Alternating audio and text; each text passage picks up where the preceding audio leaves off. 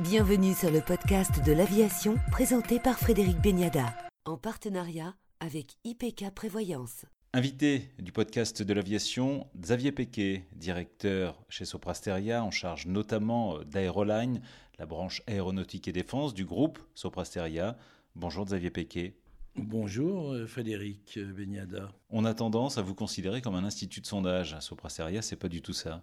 Alors c'est assez vrai dans la période d'élection, puisqu'on entend toujours dire sondage sorti des urnes, évaluation, Ipsos Soprasteria. Donc oui, on participe avec Ipsos à cette période-là, mais nous ne sommes pas un institut de sondage. Votre cœur de métier, c'est quoi? Notre cœur de métier, c'est l'IT. J'allais dire du consulting jusqu'à l'exploitation, en passant par la cybersécurité, par les logiciels ou par d'autres activités. Mais on est une ESN, une entreprise de services numériques. Et puis, gros secteur, aéronautique, spatiale et défense. Alors, l'aéronautique à Soprasteria, au sein d'une organisation qui s'appelle Aeroline, c'est 10% du groupe. On va dire, Soprasteria, c'est 50 000 personnes. L'aéronautique, c'est 5 000 personnes sur 8 pays dans le groupe. Et quand on prend la défense, la défense au niveau du groupe, c'est à peu près de la même taille, aux environs de 500 à 600 millions d'euros. L'aéronautique, c'est 550 millions d'euros.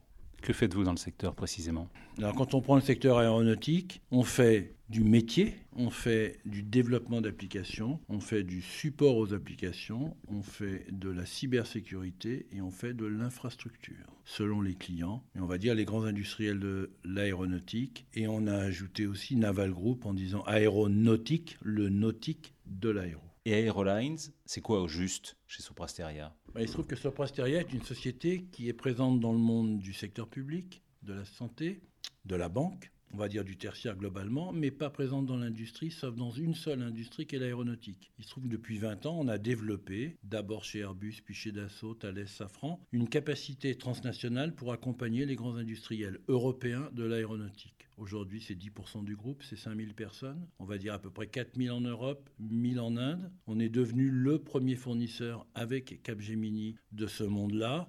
Et on offre, j'allais dire, aussi bien dans l'engineering, le manufacturing, le customer service, une capacité d'engagement, de delivery tout à fait atypique pour une société comme Soprasteria, qui est plutôt locale, multilocale et peu transnationale. Quelle est l'histoire du groupe? Alors l'histoire du groupe, il est né en 1968, à peu près euh, en même temps qu'une autre société qui s'appelait euh, Cap à l'époque, hein, Cap Sogeti d'ailleurs. On est né à Annecy, puis on s'est développé petit à petit. Annecy, Lyon, Paris, puis l'ensemble de la France avec un développement assez lent. Moi, je suis arrivé dans le groupe en 1984. On était un peu moins de 1000 personnes et on avait déjà pas mal d'années d'existence. Et aujourd'hui? Aujourd'hui, presque 50 000 personnes. C'est la fusion de Sopra Steria, deux sociétés, Sopra d'un côté, Steria de l'autre. Donc on va dire Sopra, c'est vieux, Steria, c'est vieux. Sopra Steria, ça date de 2015. Donc finalement, on a une longue histoire, mais en tant que société telle qu'on est aujourd'hui, 7 ans d'histoire. On peut parler chiffre d'affaires?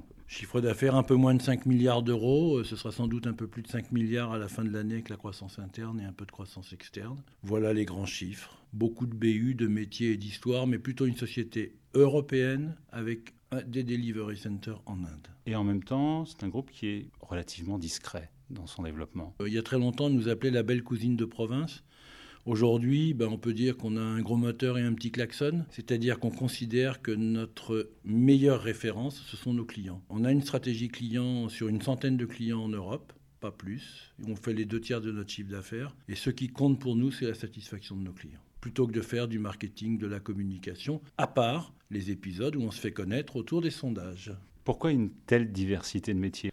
Bah, une diversité de métiers parce que finalement on est une entreprise qui fonctionne un peu à l'envers de bas en haut, c'est-à-dire qu'il y a beaucoup d'intrapreneurs dans Soprasteria et quand on a quelqu'un qui sait développer le business à Lyon où on a un tissu plutôt euh, PME industriel, et eh ben on se développe sur ce terrain-là. Et si on a un manager un peu moins bon dans une autre géographie, on va moins se développer. Donc finalement, la diversité, elle vient du fait que on est très proche de nos clients, très proche de nos géographies eh ben, on sait très bien que nos géographies sont diverses, les métiers sont divers, et donc on est la représentation de la diversité de la société, ni plus ni moins. On va revenir à l'aéronautique euh, et la défense. La crise sanitaire a changé quoi? L'aéronautique et la défense, ça a un peu deux comportements différents, puisque l'aéronautique, ça a freiné très violemment pour nous. Hein. En gros, on a perdu 30% de notre chiffre d'affaires en deux mois sur l'aéronautique qu'on a largement retrouvé aujourd'hui, puisqu'on est revenu au même niveau d'activité.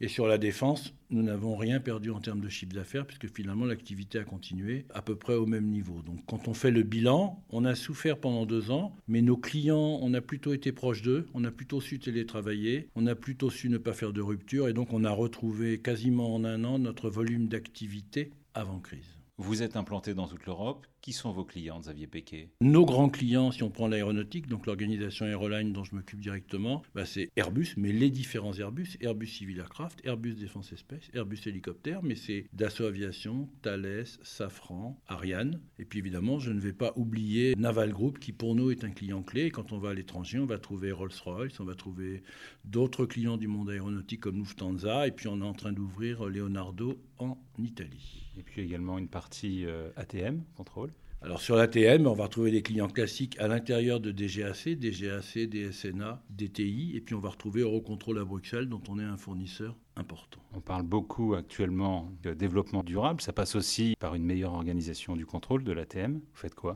Bah, pour eux, on est sur les futurs programmes, en particulier tout ce qui concerne. Alors, on n'est pas sur les grands programmes CoFlight ou autres qui sont gérés par des grands industriels. Par contre, on fait avec eux tout ce qui peut être optimisé, comme les trajectoires, les nouvelles routes, le free flight, tout ce qui permet de contribuer finalement à une meilleure optimisation des routes du en vol, on va dire. Et justement, où en est-on aujourd'hui en matière d'optimisation des routes aériennes? Moi, je pense qu'on est. Eurocontrol fait un super travail, puisqu'on l'a vu dans la, capacité de résilience à la crise du Covid et à la crise ukrainienne, puisque quand même il a fallu rerouter le trafic en pas longtemps.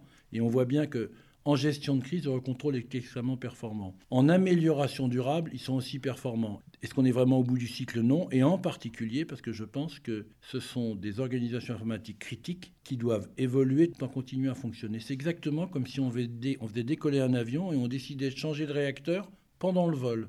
Vous imaginez que c'est assez compliqué. Ben, Eurocontrol doit être capable de faire ça, mais on pourrait dire la même chose de la DGAC. Il faut optimiser les systèmes, mais pendant qu'on roule. Alors si vous voulez un exemple, prenez votre voiture, démarrez, roulez sur l'autoroute et décidez de changer une roue. Et on en reparle, vous allez voir que ça demande de l'organisation. Et une des contraintes du contrôle aérien, c'est justement cette notion, il faut s'améliorer tout en garantissant toutes les minutes, toutes les heures, tous les jours, à la sécurité aérienne, de gens qui décollent de chez vous, qui atterrissent chez vous, mais surtout qui passent au-dessus de vous.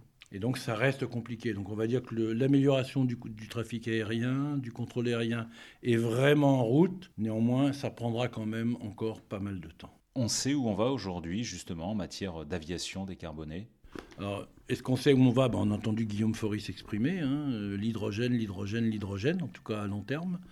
Euh, mais on sait que de toute façon, l'amélioration, c'est tout. On sait très bien qu'une trajectoire de vol sur un avion qui fait du trafic aérien euh, civil, commercial, on va dire, ça peut permettre d'économiser entre 2 et 5% d'une consommation c'est pas mineur, alors que c'est juste un problème de trajectoire, de changement de trajectoire. Donc moi je pense que plus que les grandes révolutions qui vont être quand même assez compliquées, qui sont plutôt à l'horizon 2035-2040, je pense que la voie, c'est l'optimisation permanente de tout ce que l'on peut faire. Chaque petit acte, chaque petit effort est à prendre en compte. La rupture technologique, elle passera par quoi? La rupture technologique, elle passera par beaucoup de RD, on le voit bien, les investissements du CORAC, mais elle passera aussi par l'évolution des passagers. Si aujourd'hui je vous fais monter dans un avion et je vous dis montez dans l'avion, ne vous inquiétez pas, il n'y a pas de pilote, mais le système est entièrement automatique, les trois quarts de l'avion descendent instantanément. Donc la rupture technologique, elle viendra du fait qu'on est capable demain d'avoir d'autres énergies. On parle, c'est vrai qu'on parle de l'hydrogène, liquide, gazeux, on n'en sait rien, etc. Je ne pense pas que l'électricité sera une capacité pour l'aviation commerciale, mais elle passe aussi par le changement de culture pour nous. Être capable de monter dans un avion qui a moins de pilotes, qui est plus automatique, est-ce qu'on en sera capable? Personnellement, je ne sais pas, mais je pense que nos enfants devraient le faire. Est-ce que nous, on le fera? Je ne crois pas. Aujourd'hui, c'est un problème d'acceptabilité sociétale? Je pense que oui, c'est un problème d'acceptabilité sociétale, que d'imaginer qu'on volera, dans des avions qui n'auront pas les mêmes formes, pas les mêmes tailles, peut-être plus petits, peut-être plus automatiques. Est-ce qu'on est prêt à ça? Je ne suis pas sûr que nous soyons prêts à ça. Alors, est-ce que les constructeurs sont capables de le faire? Je pense qu'ils sont capables d'accélérer. Mais est-ce que le produit sera acheté, vendu et exploité avec le niveau de safety qui convienne? J'en suis moins sûr. Merci, Xavier Pequet, directeur international chez Soprasteria, pour le podcast de l'aviation. Merci Frédéric, et puis plein de bonnes choses pour le futur.